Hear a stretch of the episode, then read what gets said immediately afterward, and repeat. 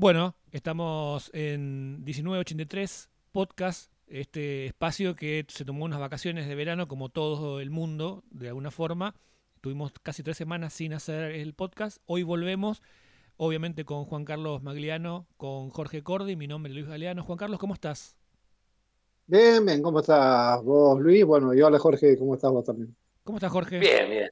Acá, bien, feliz. Listo para arrancar una nueva temporada, porque cortamos tres semanas así por, por una sucesión de hechos este, insólitos, eh, tormentas. Sí, ahora arrancamos la temporada de buen tiempo. Exactamente.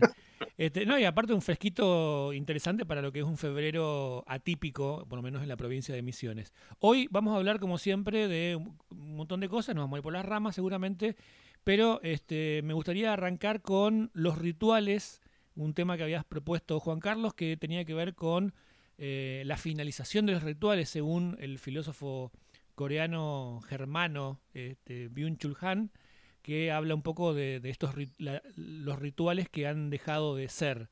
¿Cómo es eso, Juanca? No, sí pasa que yo, como, como decías vos recién, ¿no? El hombre este que explica distintos pensamientos filosóficos, distintos escritores y filósofos. Eh, Álvaro Esterán, yo no lo conocía, lo, enganché de casualidad ese día, que era el primero que veía. claro, tiene un youtuber, sí, sí. Y, pero explica, un genio el tipo cómo explica. Y, bueno, y pues que me enganché de casualidad ese día y me llamó la atención porque era un tema que yo nunca lo había, ni, ni siquiera me lo había puesto a pensar, el tema de los rituales. Viste, era, una, era un tema que, que lo tenía, era, absolutamente ajeno, ¿no? Entonces, lo que me llamaba la atención es el, el, papel que después, por supuesto, uno, uno, lo empieza a pensar, digamos, a ver, a través de esta explicación. Yo no leí el libro, de, el libro original, digamos, lo único que vi fue esta explicación, pero el papel que termina jugando en lo que es la cohesión de, de distintos sectores de la sociedad, los rituales, ¿no? Y cómo precisamente esa pérdida de, los rituales, de, esos, esas especies de ceremonias compartidas, eh, son una consecuencia directa de un proceso de individualización cada vez mayor por parte de todos nosotros, ¿no? Eh, y entonces uno, por supuesto, se pone, viste que uno habla de rituales o de ritos, lo primero que piensa son las, fundamentalmente las cuestiones que tienen que ver con la, con la religión o la espiritualidad, ¿no? Correcto. Eh, es, la primera imagen que se te viene cuando hablas de, de, ritos. Pero hay un montón de otros rituales que cohesionan una sociedad en otros sentidos. Y que por distintos motivos, viste, uno los, uno los va perdiendo. Cómo comer todos juntos en la mesa, ¿no? El, almuerzo. Como, claro, como comer todos juntos en la mesa, o en mi caso, digamos, desde que me vine a Misiones ya hace 30 años, el ritual de los domingos en la cancha. O sea, que era, realmente un ritual, porque vos te comunicabas con un montón de gente que el único lugar donde lo veían era la cancha. O sea, no, no te lo volví, y éramos amigos, digamos, en la cancha, pero bueno, en esa época no había ni celular, ni WhatsApp, ni nada, todas estas cosas por el estilo. Eh, y, pero el único contacto que teníamos, viste, con esos 50, 60 personas, eran los que íbamos siempre al mismo lugar, viste. Y cómo todo eso ha ido, ha ido desapareciendo y en el fondo termina marcando, eh, me parece que es correcto lo que plantea, ¿no? Toda esta cuestión de disgregación social que venimos llevando adelante eh, como, como, sociedad, ¿no? y obviamente como individuos también, eh, y en la cual por lo menos, no sé, cada uno tendrá distintas, distintas experiencias, ¿no? Pero en, mi caso me, me, me, sacudió medio como mucho porque lo noto en mi propia vida, ¿no? O sea, estoy cada vez más aislado de la sociedad por decisión propia, ¿eh? Ah, la sociedad también ha hecho bastante como para que yo me haya... me han ido empujando así un poquito, pero, pero viste cómo uno va eh, encerrándose cada vez más en sí mismo, ¿no? Eh, y precisamente porque son todas estas cosas que uno habitualmente antes compartía y que a partir de, por ejemplo, este último año, digamos, de pandemia, otros rituales que eran mucho más pequeños, de, de juntarse con amigos, con otras cosas, también los ha ido perdiendo, ¿no? Eh, entonces, No sé, pero esa es la impresión que tengo yo, no sé qué es lo que piensan ustedes. Bueno, yo eh, eh, en principio me parece que, creo que este, más allá de, la experiencia propia tuya, ¿no? En relación a la sociedad o en relación a, un ritual como ir a la cancha, me parece que en general eh, no, no ritualizamos cosas que antes se ritualizaban. Y ponía yo el ejemplo del almuerzo. Eh, ya muchas familias eh, no, no, no, siempre comen todos juntos, por, una, por unas u otras cuestiones. Eh, los domingos no se juntan muchas veces en, su en, la, en, la, casa de las familias, más allá de la pandemia, ¿no? sacando el, el, extremo de lo que fuimos viviendo ya, hace, lo estamos viendo hace más de un año. pero lo que plantea este autor, y me parece que es lo que a mí por lo menos más me, me llamó la atención, es que esta tendencia proviene de una no productividad en los rituales. Entonces, cuando el sistema eh, neoliberal, dice este, byung y dice Albert Terán, lo, traduce muy bien, eh, hace que, todo lo, que lo económico se meta en todas las partes de nuestra vida, cuando llegamos a los rituales, y habla de los rituales como juntarse con amigos, como este, pasar la fiesta juntos, este, en familia, o, eh, tener rituales de cumpleaños, no dejar pasar una fecha eh, patria, eh, etcétera, etcétera, dice que justamente en esos momentos dejamos de ser productivos. Y lo que tiene el ritual es muchas veces, y también pone el ejemplo de, las ceremonias religiosas, es el silencio. Y el silencio en algunas ceremonias religiosas o el conversar eh, hace que no estemos produciendo. Y ahí, bueno, el, horario corrido de las ciudades, por ejemplo, han devorado, definitivamente, valga la, este, la metáfora, han carcomido lo que son los almuerzos familiares y las cenas que se dan a diferentes horas. Entonces, cuando toda una sociedad va adoptando un ritmo mucho más productivo, porque todos tenemos que ser productivos, es un poco el punto de este autor este, coreano, alemán, eh, todos tenemos que ser productivos a todas horas del día y todo el tiempo.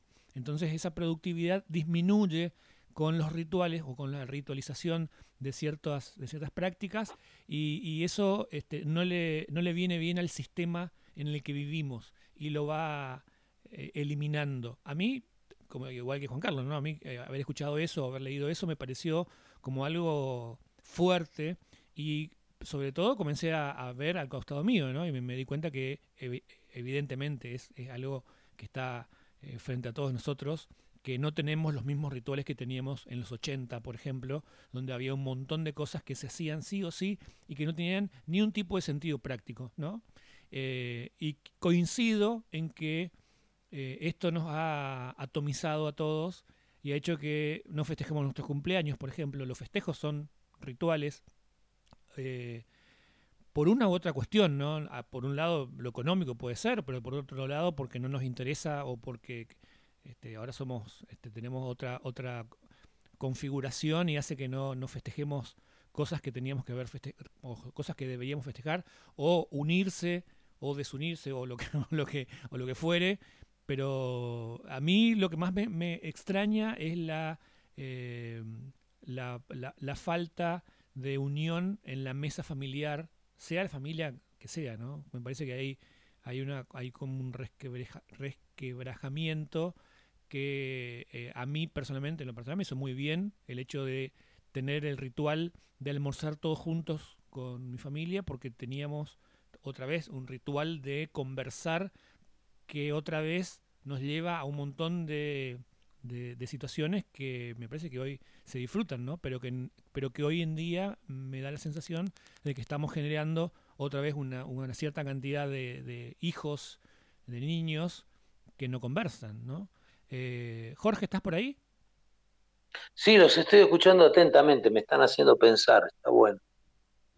¿Y qué estás pensando? Eh, ¿De qué estamos hablando? Sí, sí, ¿de qué estamos hablando en realidad? Cuando, estamos haciendo una descripción que según entiendo yo, y si no, por favor corríjanme, que tiene que ver con, eh, hablamos del, cambio o la pérdida de rituales y que mm, e, esa pérdida de rituales está ligado, este autor lo liga, liga esta pérdida de rituales a eh, la economía, eh, digamos, al, neoliberalismo y a la necesidad de que el individuo esté conectado, generando como baterías, las baterías de Matrix, generando eh, todo el tiempo resultados económicos, o atado, ligado, siendo un dínamo, generando resultados económicos. Entonces, me hacían pensar, digo, ¿de qué estamos hablando en realidad? En realidad lo que estamos hablando es de, neoliberalismo y de cómo el neoliberalismo necesita que el individuo eh, esté más conectado a, producir, y no digo de producir, de producir para sí, sino como, una, como un objeto que está eh, digamos, generando ganancias para otros. Puede ser, se me ocurría una persona sentada en Facebook en forma gratuita, donde la persona no, no gasta nada por ver Facebook, por ver todo lo que se sube a Facebook, no paga nada, eh, pero eh, está consumiendo publicidad y está contribuyendo, a, digamos, como una, como una pila, dándole energía a ese sistema. Claro, bueno, bueno, es exactamente eso, eso, de eso estamos hablando. Me parece que eh, tu ejemplo es clarísimo. Cuando uno no hace nada sin rituales, digo, ¿no? pero no se conecta con otros eh, físicamente y está agarrando el teléfono, uno está generando datos. Y, o sea, siempre genera algo. Sí, sí, sí. y, o sea, la necesidad del sistema neoliberal de eh, que el individuo esté conectado de esta manera. Por eso yo creo que muchas películas lo que hacen es filosofar sobre lo que nos pasa. Digo, que esté conectado de esta manera y que no es que pierda ritos, sino que incorpore ritos que sean funcionales a, eh, a un sistema económico, a una, a una filosofía, más que un sistema económico, a una filosofía económica de base. Eh, y me parece muy interesante esto que traen ustedes porque nos ayuda a vernos, qué sé yo, cuando la familia no se sienta a comer toda junta, eh, algo hace, o sea, quizás son ritos individuales, quizás el rito, no, el rito es me voy a mi cuarto y veo Netflix, entonces me conecto a Netflix y veo Netflix y veo una serie y veo la otra, y otro de la familia está en otro lugar haciendo exactamente lo mismo o enganchado con Facebook o mensajeándose eh, con, alguna, con algún amigo a través de WhatsApp. Eh, y, entonces eh, ahí lo que aparece no es la pérdida de ritos, sino la, incorporación de ritos que sí o sí tienen que incorporar el tema de ser productivo, que esto de ser funcional algún, al sistema económico. Y me parece súper eh, interesante la propuesta. O como mirarnos, ¿no? Porque si vos podés verte en eso, podés eh, reflejarte en eso, lo podés cambiar, podés eh, tomar decisiones. Sí, de igual manera, mientras, hablaba, mientras hablabas vos, Jorge, yo me acordaba de, los rituales de, mi infancia que tenían que ver con la religión, justamente, ¿no? También eran rituales, nosotros nos íbamos eh, a la misa ahí de kilómetro 2 en el Dorado, y también eran rituales funcionales a, un, a una ideología, ¿no? Funcionales a una ideología católica en ese, en ese sentido. Hoy eh, son funcionales a otra, a, la, religión que sea. Eh, pero el hecho de que hoy quizás también tenían un, trasfondo económico, ¿no? Pero un poco lo que decías vos, ¿no? Me parece que el hecho de eliminar los rituales como, como decías, cambiar rituales de socialización por rituales eh, de productividad, eh, me parece que, es, que es un, muy buen punto para analizar y sobre todo eh, cómo nos paramos frente a esto, porque cambiarlo me parece muy difícil, porque es una tendencia o es un movimiento que ya estamos, en el que ya estamos adentro, ¿no? Es muy difícil volver a sacarle el celular a los, a los hijos o a los chicos, eh, a sacarnos a nosotros mismos el celular. Es muy difícil devolver a algo que éramos. Meter al eh, genio en la lámpara, digamos. Claro, no, no, no, entra más, digamos. O sea, Pero por lo menos, y en esto sí coincido con, Juan Carlos cuando hablaba de este youtuber eh, Álvarez Terán, que, que trae filósofos de una manera, muy, muy amena, podemos darnos cuenta. Me parece que el darnos cuenta, eh, por lo menos, eh, hace que, sepamos por quién estamos siendo manipulados de alguna forma. ¿Qué decís, Juan Carlos? Sí, yo, yo en realidad más que que muchas certezas me generan muchas, muchas, muchas preguntas, ¿no? Primero que, en el concepto de, la ritualidad, digamos, lo que, por lo menos lo que entendí, pues yo insisto, no he leído el libro, está planteado el tema de la ritualidad como una tarea comunitaria, o por lo menos de interacción de un ser humano con otros seres humanos. Los otros ritos que podemos llegar a tener cada uno de nosotros individualmente, que pueden ser considerados ritos, digamos, pueden ser catalogados así, pero en general son más que nada costumbres o, formas de comportamiento, pero que no, sé si implican necesariamente la ritualidad, porque la ritualidad, viste, es, como lo planteas vos, digamos, una cuestión que eh, tiene que ver fundamentalmente en un espacio compartido con otros seres humanos la, duda que me, que me, genera a mí, eh, que, o que tengo, que sé yo, no sé si es una duda, no sé cómo, cómo, cómo, cómo, expresarlo a, la idea, es, vos podés tener un montón de ritos individuales o de costumbres individuales que no están sujetos fundamentalmente a lo que es la generación de, de ganancias o la generación de un tipo de consumo dentro de lo que es la sociedad. Vos podés tener varios. Eh, vos podés tener la costumbre de meditar individualmente durante una hora por día la siesta y no estás generando absolutamente nada desde el punto de vista económico. Por lo menos desde el punto de vista para la sociedad. Para vos si te servirá o no te servirá, después eso para seguir más adelante o no, eso es, es otra cuestión. Pero en el fondo, me parece que el punto central, más allá de, la cuestión económica, por lo menos para mí, ¿no? Es esa, situación en la cual nos lleva a una individualización cada vez más grande. Entonces, cuando vos, cuando atajes, o por lo menos en, mi idea, no en mi concepto, cuando uno ata este concepto, esta idea, a que para poder modificar los cambios es necesario tener, digamos, una organización y que esa organización necesita indefectiblemente para que el cambio sea duradero, en el tiempo, eh, una organización y un contacto entre quienes forman parte de esa organización, los cambios se hacen cada vez más difíciles. ¿Por qué? Y porque no tenés, viste, el contacto que tenés es, muy raro. Puedes tener algunos eh, conatos de cambios, como puede haber sido la primavera árabe, ¿Cómo puede ser lo que pasó, digamos, en estos días con eh, la bolsa de Nueva York, ¿viste? donde un montón de gente se nucleó a través de las redes sociales para manipular las acciones, pero que en el fondo, digamos, no cambian absolutamente nada el sistema ni la forma de mirar. ¿Pero por qué? Porque para mí pasa fundamentalmente por eso, ¿no? Por una cuestión eh, en la cual eh, al comportarnos casi exclusivamente como individuos y no como una comunidad, no como una sociedad, los cambios duraderos en el tiempo eh, se hacen muy, muy difíciles.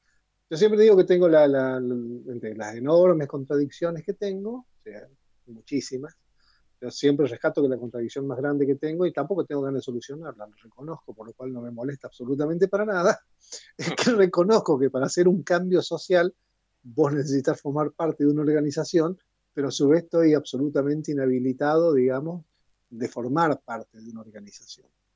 Por mis características, por mi temperamento, por un montón de situaciones. Y es una contradicción, digamos, o que la solucionas o no le das bola. Yo solucionarlo no tengo ganas de solucionarlo, no lo doy bola. Pero que en el fondo, como sociedad, uno tiene que tener en cuenta esto, digamos, que es lo que sucede cuando vos no tenés una, eh, una comunidad de alguna manera que tenga una serie de valores en común eh, y que tengan, digamos, una serie de, rituales, por llamarlo, yo, yo milité muchísimo en política, eh, en épocas en las cuales no había todavía, digamos, toda esta parafernalia tecnológica del día de hoy. y las reuniones partidarias eran un ritual. Hoy, ¿en cuántos partidos políticos conocés vos que hay reuniones partidarias? No hay. No hay. Entonces, ¿cómo, entonces, ¿cómo, cómo haces vos para conformar, digamos, una formación de un cuadro político que, esté, que tenga como objetivo lograr un cambio duradero y sustentable en la sociedad? No hay forma.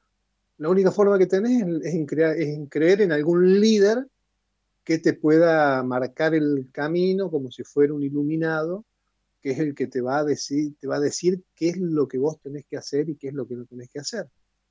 Ese me parece que es, lo, es por lo menos a mí lo que me motivó, viste, a, pensar mucho más en el, tema este cuando, cuando, cuando, veía el video y cuando lo pensaba.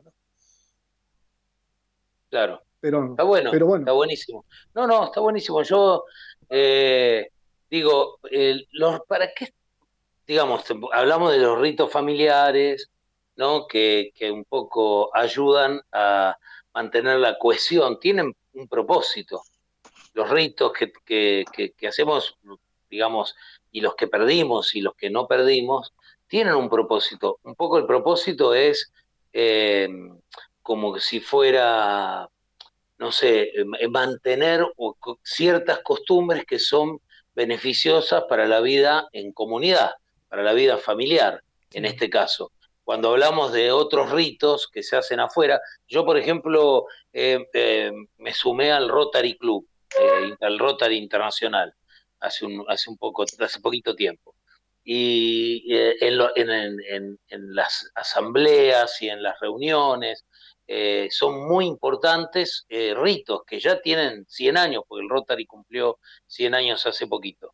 Eh, tienen, son, digamos, tienen 100 años y, hay un macero y se abre de determinada manera y, se, y hay, una, hay como una especie de lenguaje eh, que no es hablado, que, es, eh, que lo es expresado a través de los ritos dentro de la organización, que lo que hace es generar cohesión entre los, las personas que forman parte de la, de la organización, establecer jerarquías, costumbres, ¿eh? o sea, eh, eh, sistematizar costumbres que son buenas como saludar a la bandera de, ceremonia cuando se arranca la sesión y que en una sesión donde están todos es una sesión informativa, todo eso pareciera que fuera como un lenguaje que, sin hablarlo nos, nos alinea y nos, nos, nos guía, ¿no es cierto? Y que en principio sería beneficioso para la organización,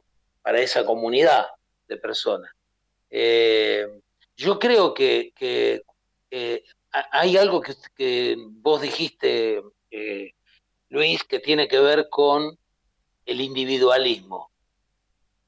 Hay un tema en esta época sobre el individualismo que tiene mucho que ver con el neoliberalismo. Creo que nosotros los seres humanos somos seres sociales hemos crecido y somos, fuimos exitosos en nuestro desarrollo porque somos seres sociales. El tema es, y la pregunta es, de acá en adelante, a medida que eh, eh, vaya creciendo el individualismo, eh, ¿qué va a pasar con esta, digamos, qué clase de, sociedad vamos a construir? Y, y termina siendo preocupante o por lo menos interesante plantearlo y la pregunta, ¿no? Me parece que es un muy buen tema. Eh, que tiene un montón de ramas. No, sobre todo este, si vamos a, los celulares, a la tecnología, un poco lo que, lo que había planteado eh, Juan Carlos, me parece que justamente vamos a, esa, ese individualismo extremo que tiene que ver con un sistema, ni siquiera de gobierno, un sistema político o sociopolítico económico que hace que tengamos que producirnos y producir constantemente.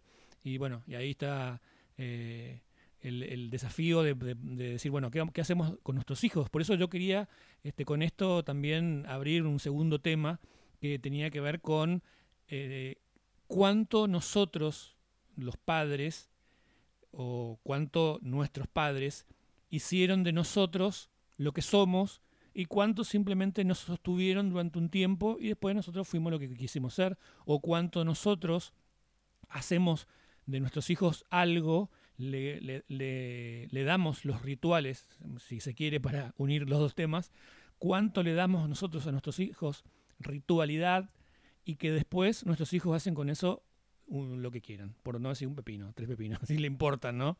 Eh, cuál es la culpa o la culpabilidad o la responsabilidad eh, o la autoría que tenemos nosotros como padres, o los padres sobre nosotros, o simplemente los padres sobre los hijos, eh, en, en, esta sociedad donde viene tanta información desde afuera, muchísima más información, creo que del 100% que consume una, una, persona de 10 años, yo creería que el 80% es eh, exógeno al núcleo familiar, y cuánto nosotros podemos hacer de nuestros hijos algo que nosotros queremos hacer y cuánto nos dan pelota, ¿no? Básicamente, y cuánto nuestros padres quisieron hacer nosotros algo y cuánto nosotros hicimos eh, individualmente lo que quisimos. Eh, porque se suele decir, bueno, mira, este, esta persona viene de una familia que conozco, sí, pero al final la persona es cualquier otra cosa antes que parecido a sus hermanos. Entonces, hablando de una cosa y de la otra, quería plantearles a ustedes qué pensaban, creo que somos todos padres, qué pensaban de, esa autoría del padre hacia el hijo y, y cuándo pasamos a ser simplemente proveedores de, eh, de infancia para que los hijos terminen siendo lo que quieran ser. Juanca. Está bueno. Jorge. No, no, dale, Juanca. No, estaba pensando, qué sé yo, porque a mí me, me, cuesta, me cuesta pensar que mis hijos sean mi, mi producto. Así como me cuesta pensar que yo soy el producto de mis padres. o sea, vengo con un problema, con un chip de fábrica fallado. Eh, no, sí, bueno, pero más, allá, más allá de eh, lo particular, digo, en general. Eh, no, no, por eso te digo, por eso te digo que lo estaba pensando en general, digamos, pues tratando de abstraerme, pero es una situación en la cual, en la cual por ahí se me, se me generan una serie de, de dudas porque no, no me reconozco en ese, en ese escenario, ¿viste? Cuando vos no te reconoces en un escenario, por ahí tenés, que empezar a tratar de ordenar, de ordenar, un poco las ideas para ver el contexto general. Eh, es indudable que, los padres de alguna manera influyen durante una determinada cantidad de tiempo en la forma en que sus hijos eh, se van a comportar. Ahora, también es eh, absolutamente indudable que cada uno de esos hijos después decide qué hacer con ese bagaje que vos le diste. O que por ahí no le diste, o él lo tomó sin que vos te dieras cuenta y que en definitiva, digo, a, veces me parece que nos ponemos en la, en, medio como en la obligación eh, de creer que eh, tendríamos que haber sido perfectos, ¿no? Tanto como hijos como como padres. Yo obviamente no fui perfecto ni como hijo y mucho menos como padre. O sea, fui lo que fui, fui lo que pudo ser, lo que dio, y creo que la inmensa mayoría de, las personas se comportan de esa manera, salvo algunos casos, por supuesto, muy, eh, muy marcados por, infancias mucho más complejas, digamos, pero digamos, los que hemos crecido en, familias más o menos normales, ¿viste? Eh, sin grandes conflictos intrafamiliares, eh. La, hemos ido peleando como, y parece que esta es la mayoría de, la gente. Ahora, lo que pasa es que también hay, una situación que a veces me, a mí me, honestamente me disgusta, ¿eh? me, disgusta mucho, que es esa eterna tentación que tenemos todos los seres humanos de echarle la culpa de lo que nos pasa o de lo que somos, o de lo que fuimos, de lo que no pudimos ser, de lo que no pudimos hacer, de lo que no pudimos constituir algo. Como si no tuviéramos, cada uno de nosotros no hubiéramos tenido la posibilidad de definir qué hacíamos con todo eso que nos pasaba. Y encima después esa culpa también la queremos asumir como si fueran, viste, de culpa mía, mis hijos salieron las cosas malas, por supuesto, nunca las buenas, ¿viste? Porque tampoco es cuestión de andar. Mm. Eh, sí, tirándose flores a uno mismo. Claro, ¿viste? Pero, pero me parece que, o sea, yo no, no me reconozco en ese escenario. O sea, yo no, no, no, yo no tuve un padre perfecto, una madre perfecta, ni una familia perfecta, ni nada por el estilo. Somos muy unidos, pero digamos, cada uno ha tenido sus, sus errores. Pero no sé, yo, por eso digo que me cuesta mucho, ¿no? Yo comparo con mi hermano. Mi hermano falleció hace muchos años, un hermano mayor que tenía. Falleció a los 49 años, bastante joven. Eh, hasta el día que se murió, eh, estaba enojado con, con mis viejos y le echaba la culpa de lo que había sido su vida a mis viejos. Y no, era él el que había hecho. ¿Me entendés? No era. Pero bueno, por eso digo que me, que, me cuesta. Ah, o sea, pero que los padres de alguna manera influyen, esto a mí me, queda absolutamente claro. Pero me parece que el problema central pasa por el otro lado, ¿no? O sea, digamos, hasta dónde cada ser humano se hace responsable de las elecciones que toma. Bueno, sí, definitivamente, si uno se compara con los hermanos, este, uno no tiene nada que ver y los dos salimos, los tres o los cuatro, los que somos, salimos de la misma casa, ¿no? Y somos muy diferentes. Claro. Ahora, hay una tentación, como decís vos, de pensar de que si alguien sale de una casa o sale de una familia, mínimamente va a tener algo eh, por sí o por no en relación a esa familia, ¿no? Y quizás lo que vos decías, bueno, somos muy unidos, bueno, es algo que te ha dejado esa familia, quizás, no sé. Jorge, ¿vos qué pensás? Cuando ustedes hablaban, yo me acuerdo hace unos años, vi una, vi un, un documental que era filosofía aquí y ahora, que lo hacía Juan Pablo Feynman, que me encantaba. Y me acuerdo una, una expresión que, que decía, que, o sea, como una, una frase que tenía, que en un momento usó, que era, cada hombre es lo que, cada hombre es lo que hace con lo que hicieron de él. Y me parece que esto resume un poco de lo que estamos hablando. A ver, hay sin duda algo que hicieron de nosotros, nuestros padres, la sociedad, ¿no? Eh, hay algo que han colocado ahí y que está presente ahí y está en cada hermano. Ahora, eh, nosotros somos, en definitiva, eh, lo que hacemos con eso que colocaron. entonces está, bueno, la mirada, recién hablábamos, la mirada del padre y del hijo, ¿no? Nosotros como padres nosotros como hijos. Bueno, eh, sin duda, eh, los, las personas no, no, los niños, los jóvenes, los niños, no aprenden por lo que decimos, sino aprenden por lo que hacemos. Nosotros le podemos decir, portate bien, hace esto, hace lo otro, lo otro, pero si después hay incoherencia y nosotros hacemos otra cosa de lo que decimos, los chicos van a aprender eh, por lo que hacemos y no por lo que le decimos. Pero vuelvo a insistir, hay algo que colocaron en nosotros, ya sea nuestros padres, la sociedad, nuestras familias en general, hay algo que colocaron. Ahora, ¿por qué un hermano sale diferente al otro? Bueno, porque cada hombre termina siendo, cada persona, cada ser humano, termina siendo lo que hace con eso que colocaron. Y, bueno, y esa, es la, la virtud y esa es la ventaja, porque si estuviéramos condenados hacer lo que hacer lo que hicieron de nosotros y no hacer lo que a, poder cambiar eso que hicieron de nosotros estaríamos condenados a, repetir. Y sin embargo podemos corrernos de ese lugar. Me parece que, que la cosa va por ahí. Después en cuanto a responsabilidad y culpa y si le echamos la culpa a nuestros padres y qué sé yo eh, yo creo que que sí, que coincido con, con Juan Carlos cuando dice muchas personas hacen responsables a los demás de las acciones que son eh, inherentes a cada persona, que son decisión de cada persona.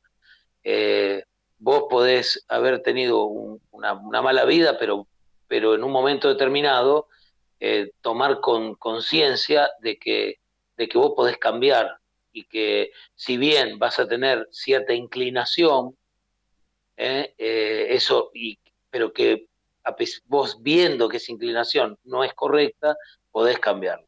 Mi vieja era una, mujer que le pegaba a los hijos de una manera bestial ¿no? Eh, y yo con el, con el tiempo me, di cuenta de que a mi hija no le pegué nunca. Y no, y, pero no es que no la dejé hacer lo que quiso. Tenía, simplemente supe generar la autoridad eh, desde el amor, desde el respeto, desde la comprensión, la autoridad para, para que mi voz sea eh, escuchada y sea apreciada. Y después, bueno, por supuesto, a medida que cada uno va creciendo, siempre y cuando eh, no ponga en riesgo su vida, a medida que va creciendo, puede también hacerse responsable y tomar sus propias decisiones.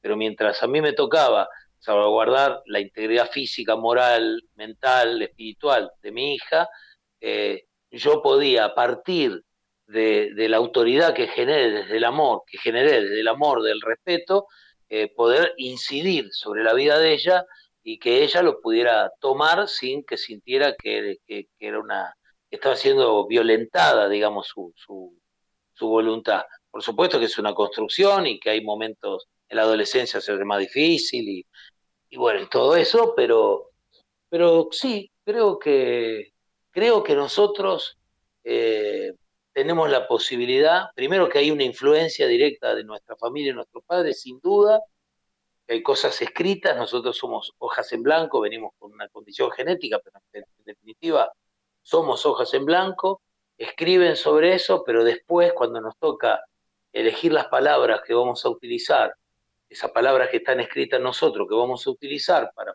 forjar nuestra vida, la elección de las palabras que elegimos, que han escrito nosotros, es nuestra. Y cómo las acomodamos, eh, es nuestra. Bueno, en ese punto le das una, gran responsabilidad a esos primeros años en que están bajo nuestra tutela, de alguna manera, ¿no? Porque es el hombre hace de, hace con lo que le, hicieron, hicieron de él, y lo que hicieron de él es lo que nosotros hicimos de nuestros hijos. Eh, sí, o sea, eh, sin duda nosotros escribimos en nuestros hijos. No hay forma de que no generemos una influencia directa en, nuestros hijos. El tema puntual es qué vas a hacer, qué hacemos después nosotros, como cuando somos hombres o mujeres, qué hacemos nosotros con eso que hicieron de nosotros. Por eso digo, me parece que sí o sí hay una influencia directa y hay de nosotros hacia nuestros hijos y de nuestros padres a nosotros. Ahora, cuando vos tenés una edad determinada, el que elige qué vas a hacer con eso que hicieron con vos, sos vos o soy yo. Los que elegimos cómo vamos a construir nuestra vida somos nosotros. Bueno, me parece que está bastante clara la, posición de todos, ¿no? Juanca, ¿o algo más para cerrar? Sí. No, no, no, está, me, parece que está, me parece que hay, que hay una coincidencia general, digamos, en, en el tema, ¿no? De, de que hay una relación, digamos, entre cómo nuestros padres han influido en nosotros, me parece que esta es la, coincidencia general, pero que después, en definitiva, cada uno de nosotros es responsable y eligió qué hacer con esa influencia que tuvimos. Me parece que eh, me parece que esa es la coincidencia general, ¿no? Que está bueno que después de como, no sé cuánto, 8, 9, 10 programas coincidamos todo en algo.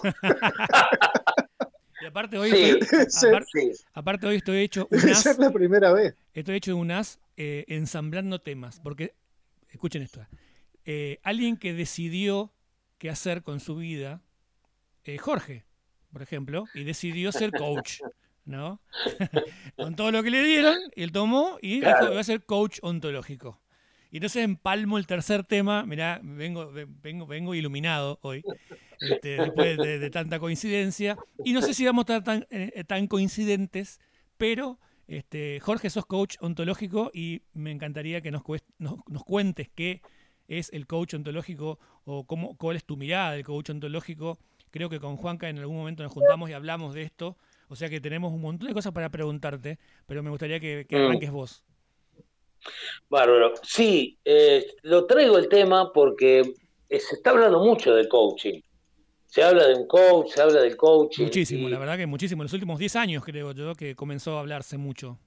Más que sí, y, en estos últimos cuatro años eh, está por todos lados el coaching. Vos pones, antes, yo me acuerdo cuando empecé con esta profesión, en el 2001, eh, no existía, ¿no? Vos ponías coaching, en, no había tampoco internet en esa época, pero no había ese internet que, hay ahora. Pero eh, encontraba, era difícil encontrar eh, quien hablara de esto y hoy no. Entonces me parece que tal vez podamos meter un poquito de luz en lo que, de lo que se trata el coaching. Así que, ¿quiere que les cuente? Me encantaría. No sé, Juanca, vos.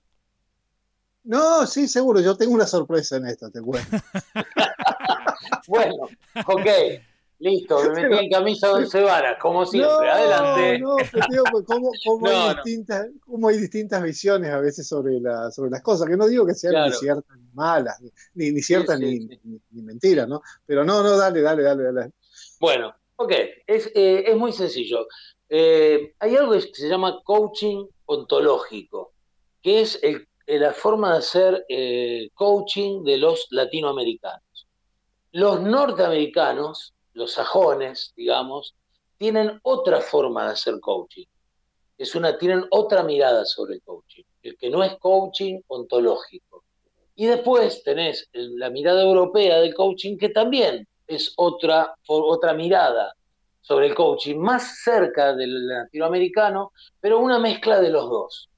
A ver, eh, pero cuando uno empieza hoy, empieza a ver el tema del coaching aquí en Latinoamérica, obviamente que los norteamericanos eh, trajeron eh, una certificación, o sea, yo soy coach, estudio coaching en una escuela de coaching y eh, la certificación que recibo, si es norteamericana, el IFS, bueno, no, no importa, si es norteamericana la certificación, bueno, tiene un peso, si es de la Asociación Argentina de Coaching, de Profesionales del Coaching, tiene otro peso, y hay que en definitiva tiene que ver con la filosofía del coaching, pero también tiene que ver con lo comercial.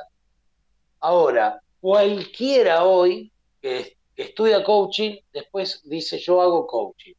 Y en realidad, o soy coach ontológico, y en realidad, eh, la verdad que como no está colegiado y no, está, no hay certificaciones, no, no está estructurado dentro de una carrera, eh, no hay una carrera de coaching que tiene dos años y que está en la Universidad de Buenos Aires, qué sé yo, esa es la más eh, académica, pero el resto de las, de las eh, digamos, escuelas de coaching eh, no está muy claro qué es el coaching. Cuando hablamos de coaching ontológico, que es lo que generalmente se, se utiliza aquí en Latinoamérica, coaching ontológico, bueno, les explico brevemente qué significa el coach.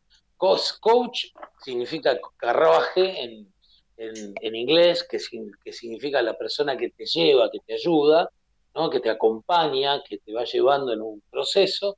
Y ontológico significa el, el, estudio de las palabras, el estudio de, digamos, del ser. ¿eh? la forma, o sea, la idea es que a partir de lo que hablamos, de las conversaciones que tenemos, creamos la realidad que vivimos, creamos nuestras maneras de ser y transcurrimos nuestras maneras de ser a partir del lenguaje. Entonces, eh, tocando el lenguaje, analizando el lenguaje, desafiando creencias, podemos cambiar, eh, desafiando esas creencias, podemos cambiar nuestros puntos de vista, nuestra forma de mirar, y cuando cambiamos nuestros puntos de vista aparecen acciones que antes no podíamos eh, tener en cuenta para acciones diferentes que nos pueden llevar al resultado que esperamos. Bien, ¿qué es un coach entonces? Un coach es un entrenador. ¿Y qué, entrena? Bueno, puede entrenar empresas, organizaciones, puede entrenar eh, personas, se llaman life coach o coach de vida, y lo que hacen es, eh, hay una persona que quiere tener determinados resultados, una persona necesita obtener determinados resultados, para su vida, para su negocio, para su empresa, para su organización. Y por otro lado, hay un, digamos, un coach, esta persona no obtiene los resultados, ha trabajado, ha cambiado acciones, no, entiende, no, obtiene los resultados que espera, entonces busca la ayuda de un entrenador que lo, que lo acompañe en el proceso para qué? Para que aparezca un juego de acciones nuevos que le permitan llegar a ese resultado.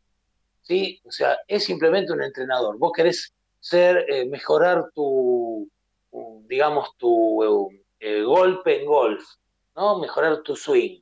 Bueno, vos qué haces cuando querés mejorar tu swing? Contratás un entrenador que te, di, te mire, te diga los defectos que tiene, que tenés, que tienes el swing, y te los corrija, te vaya diciendo para corregirlo.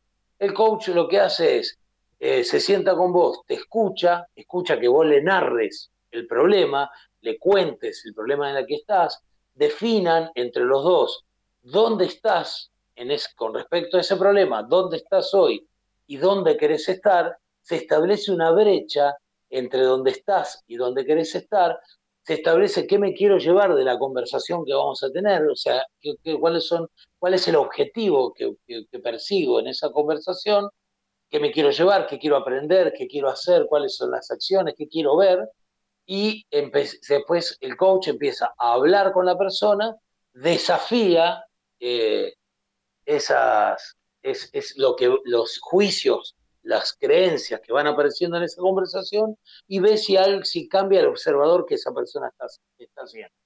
Más o menos de eso trata. Así que ahora quedo abierto a preguntas. Bueno, yo eh, puedo hablar porque te, conocí en tu, en tu, en tu arista de coach. Eh, mm por un lado. Al, final me dijiste, no, no, pero al final yo no te, estaba haciendo coach. yo lo tomé como, como, una gran conversación que tuve en algún momento con vos, pero también conocí eh, otros coaches ontológicos. Eh, específicamente conocí tres coaches, además de vos, ¿no?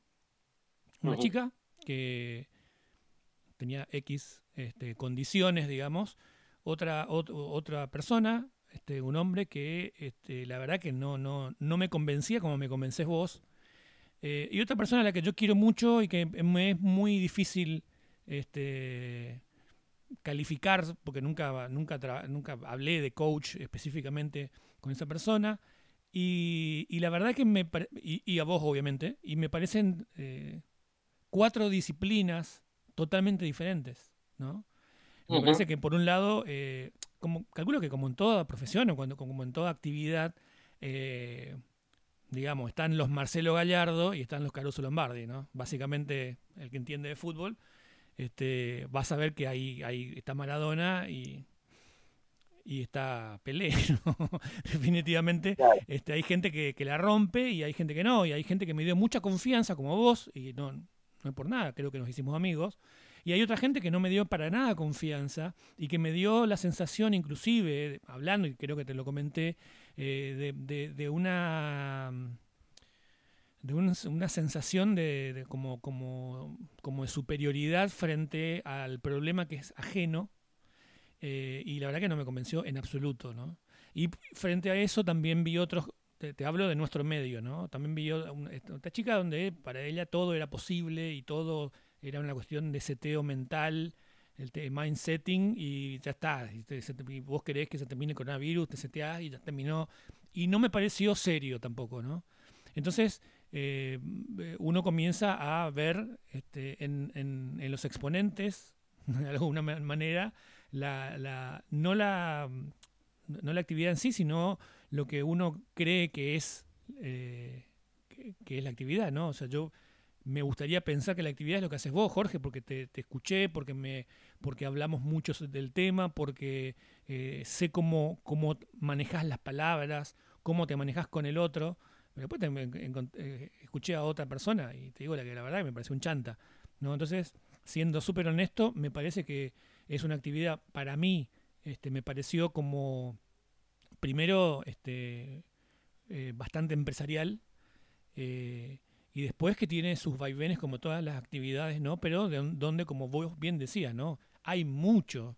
Y hay mucho, mucha gente que se las da de coach ontológico y no sabe lo que significa la, palabra ontológico. Y entonces a partir de ahí es como que te, cuesta este, diferenciar una cosa de la otra. No sé, Juanca, ¿qué, qué, te parece?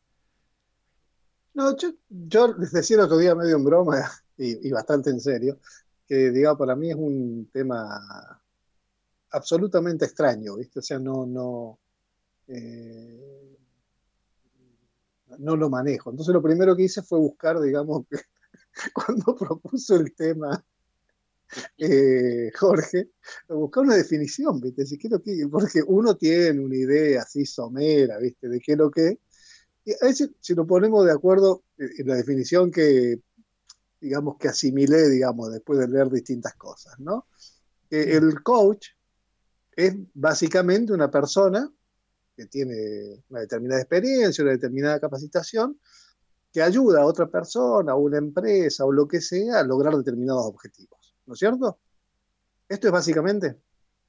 Sí. Eh, digamos, sí, vamos a, desarroll a desarrollarse. Ah, dale, dale, sí, me parece bien. Sí, lo que sea, dale. más, más, o menos, no, pero te pregunto. Sí, sí.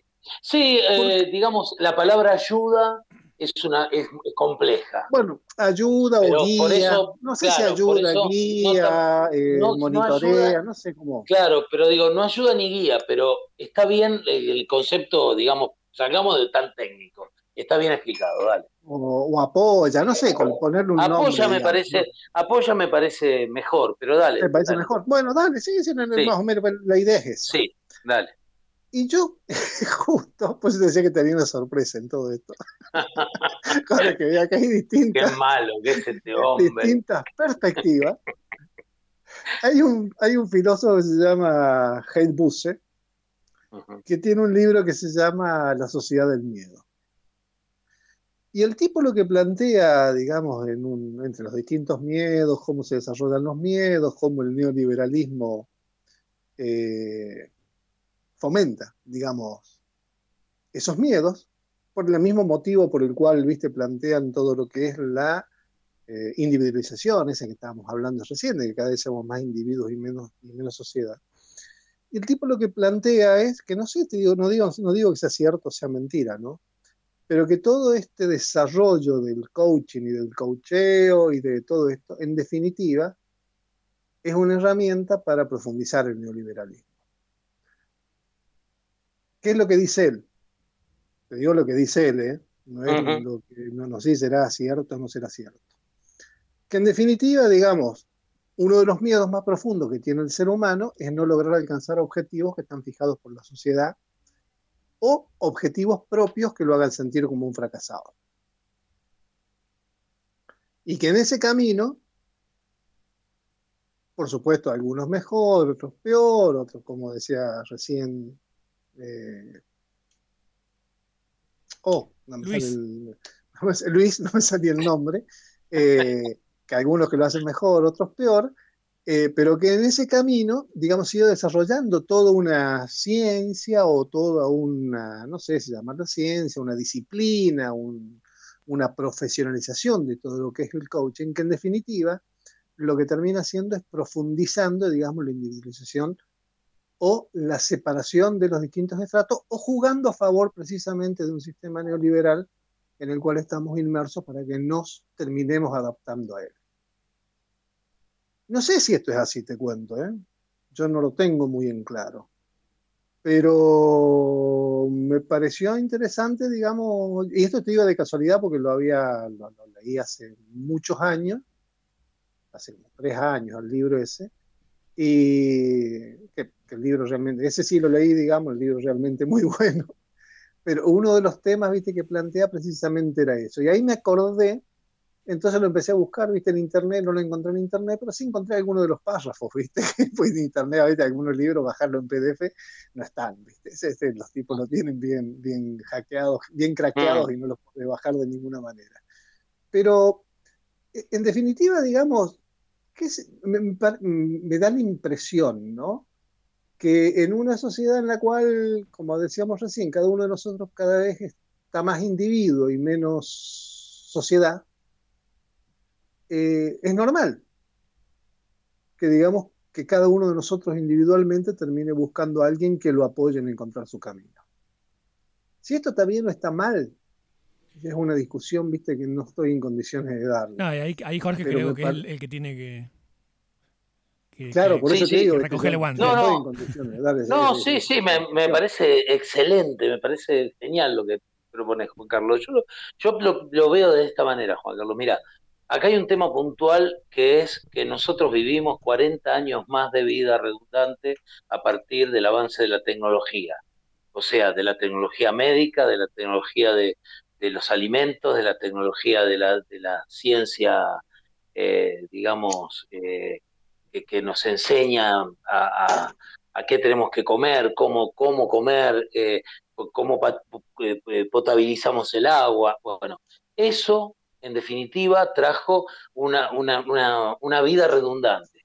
de 40 años. Antes, en el año 1900, el promedio de vida era de 36 años, 40, eh, no el promedio, sino la expectativa de vida, y hoy la expectativa de vida es de 80 años. Eh, ¿Qué pasa? Nos educaron personas que no, eh, que no vivieron tanto. Yo me acuerdo que cuando estaba en el secundario la expectativa de vida era de 65 años para el hombre. o sea, vamos, se modificó. Antes la palabra felicidad no era importante. Creo que alguna vez lo hablamos acá. la palabra felicidad, sí, la palabra felicidad no era importante. Y las personas, eh, capaz que nacían eh, como eh, trabajaban en un ferrocarril y, vivían 20 años en el mismo trabajo y la sociedad era más, más digamos, menos volátil, menos líquida, diría, diría Bauman. Entonces, la economía era menos líquida, las empresas se quedaban en lugares y se establecían y duraban mucho más tiempo. Y todo eso cambió. Y cambió y se presentó un desafío para las personas, un desafío que tiene que ver con alcanzar el objetivo de vivir felices, porque vos te podés bancar 40 años, digamos, 20 años hasta que tenés cierta madurez y 20 años para criar hijos y qué sé yo, y morirte. Pero si después de esos 40 años te quedan además otros 40 años y realmente eh, vivís una serie de cambios y transformaciones y tenés que, tenés que o sea, empezás siendo, eh, eh, trabajando en un ferrocarril y terminás cantando en, la calle. o sea, una persona hoy, una persona que no tiene una, una, que no es un abogado, un contador, que no tiene una profesión de estas formales, y que llega a los 40, 45 años, no consigue más trabajo. Ah, perdón. Digo, no consigue más trabajo. En estos 40 años, vos tenés 45 años y no conseguís más trabajo. Doy fe de eso. 50 ¿eh? años. ¿Cómo? Doy fe de eso. Claro, entonces te tenés que reinventar.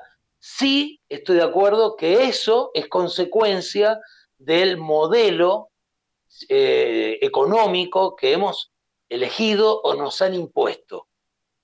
Pero digamos, creo que el coaching lo que viene es eh, a, apoyar, a solucionar, a acompañar a las personas que necesitan hacer esas transformaciones eh, porque lo requiere seguir viviendo porque, y que realmente no tienen la, experiencia de sus padres, que no le puedo transmitir cómo es tener 80 años, porque no tuvieron 80 años, no llegaron.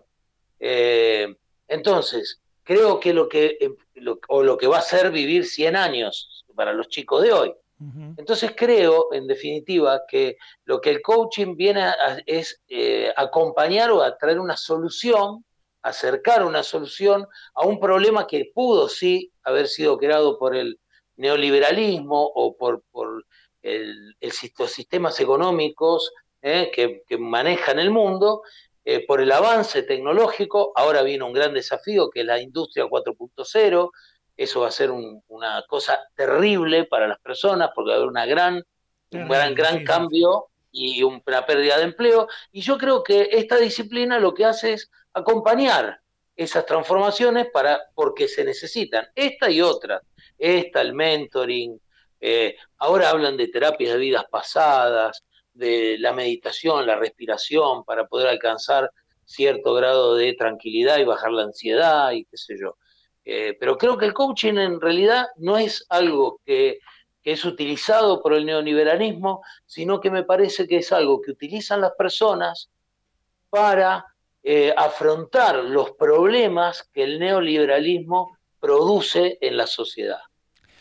Bueno, si me permitís, Jorge, yo este, hace muy poco estaba leyendo un artículo sobre este, las, las profesiones que este sistema eh, político, económico, social, este sistema neoliberalismo que decías vos, eh, las profesiones que han generado, que, ha generado este sistema, ¿no? Las, las profesiones. Y uno diría mentoring, coaching. ¿Sabes cuál era? Eh, a los dos le digo, ¿saben cuál era la número uno? La veterinaria. Entonces, claro, yo dije, bueno, estamos todos locos, la veterinaria no. No, no, que ser un, no, no, no, bueno, no. Claro, el hombre o el ser humano está cada vez más solo y más acompañado de sus mascotas. Una de las profesiones del futuro no solamente va a ser la programación, el mentoring, el planning, etcétera, etcétera, sino que va a ser la, veterinaria, porque vas a necesitar de mucha gente que cuide a muchas mascotas que acompañan a mucha gente sola. Y quizá la, veterinaria o el veterinario no tiene nada que ver con la generación del, este, del neoliberalismo, pero sí viene a solucionar un problema que nos está dejando, que es la soledad. No sé si me explico con lo que, con lo que digo. Absolutamente, absolutamente, sí. Es más, conocí, y ya, ya te doy lugar, Juanca, conocí una persona hace poco, poquito tiempo que se declara, eh, se declara, no, no me sé la palabra, que no le gusta a la gente. No sé si es misógeno, no me acuerdo cómo es la palabra, perdón si me equivoqué. Misógina no, pero, no, debe ser, pero, pero sí. No, no, no, es otra cosa. Sí. No, que no le gusta a la gente, no le gusta a la gente. Un ermitaño. Se dedica, claro, se dedica a, rescatar perros. Ama a los animales. Entonces, y esto yo lo, lo, percibo mucho, ¿no? Este, este tema. Y digo, eh, tal vez, como no puedo conectar con las personas, lo que busco en realidad es conectar con otros seres vivos que me, que me, me, hacen sentir bien y con los que puedo conectar y que no representan los problemas que las personas sí representan para mí. Y creo que ahí hay, una hay profesiones que te pueden ayudar porque en definitiva somos seres sociales. Bueno amigos, estamos eh, promediando la hora. Nosotros obviamente estamos haciendo mérito para entrar en la radio de Juanca, además está decir, y entonces queremos ser súper formales, es decir, en la, a la hora terminamos. Bueno, una hora, un minuto. Este, así que, Juanca, estamos cerrando con tus palabras. No, yo como le decía, digamos, es un tema en el cual yo no entiendo, no, no, no, no, entiendo mucho y qué sé yo. No, pará, pará, pará. a ver, a ver, perdóname, pará. A mí me da la sensación de que vos estás diciendo, no, no, no, yo no entiendo mucho mientras le sacás el seguro a la, a la granada. Como si, ah, yo mucho no entiendo esto, ¿viste? Tirá la granada y dices, no, yo, yo, yo tiré nomás lo que se me escapó. No, nada, nada, nada, nada, nada por el estilo, ni nada que ver, digo. Por, y yo, y cuando, a ver, yo cuando, cuando, hay, hay, temas que no entiendo mucho, en realidad se, habrán dado cuenta, que vos, Luis, me conocés por ahí mucho más, eh, hago, las, hago, hago las cuestiones en forma de pregunta. Cuando entiendo que hay algún tema, soy más taxativo, que no quiere decir que tenga la verdad absoluta, pero sí tengo una opinión mucho más formada. Más, que no quiere decir que sea la verdad, digamos, pero tengo una opinión más formada. Este tema me genera una serie de dudas, te digo la verdad, me generan muchísimas dudas, porque en definitiva eh, terminan siendo salidas individuales. Eh, y esas son las dudas que me quedan. Eh, lo cual no está mal, ¿eh? O sea, no estoy diciendo que esté bien, ni mal, ni nada por el estilo. sino que en el fondo y me parece absolutamente perfecto que cada ser humano sea, encuentre la felicidad y encuentre el camino y encuentre, y, si alguien lo puede apoyar a encontrar eso, eh, me parece que es espectacular. Eh, no, no, no, no, veo nada malo en eso. Pero me termina haciendo ruido lo otro, eh, que es una salida individual. Bueno, Jorge, nos despedimos. Ese, eso, eso nomás. Perdón, perdón, perdón, que te había cortado, pensé que habías terminado. Jorge. No, no, no. no. No, no, no, eh, no quiero cumplir con, los, con el tiempo, da para más, sería muy interesante conversar, porque vos dijiste, ¿eh? no, no, no, pero no, digo, lo que me quedó pendiente es, vos dijiste, hay personas que, yo estuve con tres coaches y cada uno fue diferente, bueno, podríamos hablar un poco sobre eso, pero lo dejamos para otro momento, si tenemos tiempo. Y seguramente estamos, con, que estamos hablando con, con el que más clara la tiene, obviamente, yo conozco, va, dije que conocí tres o cuatro, conocí muchos coaching. Todos estaban en relación a las, a las, eh, a las empresas, a, todo lo empresario. Conocí más coach ontológico, si se quiere, acá, acá en Posadas. Este, y ahí lo, de ahí lo conozco a Jorge también en, su, en, su, en esa lista y me parece Este, nada, a mí me ayudó. Yo no sé, no sé el resto, la verdad que en, esto soy muy subjetivo. Este, y encima yo a Jorge lo quiero, así que yo no, tengo nada para, para, aportar al tema. bueno, muchachos, una hora, cuatro minutos, cinco minutos. Este, espero que, que Juanca no nos corte ahí en su radio. Este, y estamos, haciendo mérito.